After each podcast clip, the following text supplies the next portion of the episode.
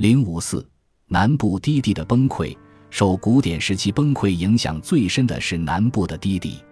原因可能是上面提到过的两个，其一为人口密集，其二是地表水位过低，积水难。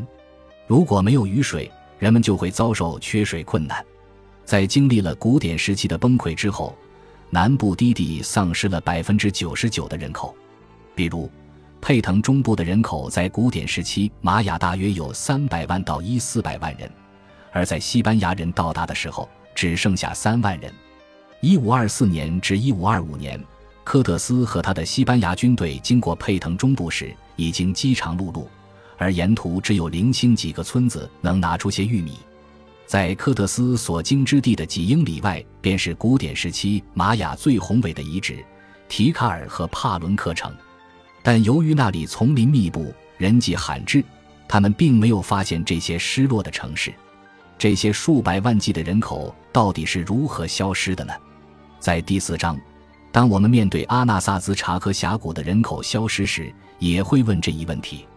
通过对美国西南部干旱时期阿纳萨兹与其后的普维部落印第安社会的分析，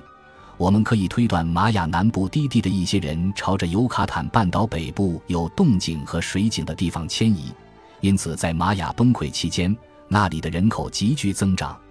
但是没有任何迹象可以表明南部低地居民大规模北迁的事件，就像无法考证数千个阿纳萨兹难民被普维部落接收一样。跟美国西南部大旱的情况相似，玛雅人口减少的一部分原因是饥饿、干渴以及死于稀缺资源的争夺中。另外，则反映出几十年来出生率的逐渐下降以及儿童的低存活率。因此，人口的减少可能也与高死亡率和低出生率有关。对于其他像玛雅这样的地区，过去的历史是一种教训。西班牙人到来以后。不仅对当地人民进行镇压，而且还带来了疾病。一七一四年，佩腾中部的人口仅剩下三零零零人，而到二十世纪六十年代，那里的人口也只增加到二十五零零零，不到古典时期玛雅人口高峰的百分之一。此后，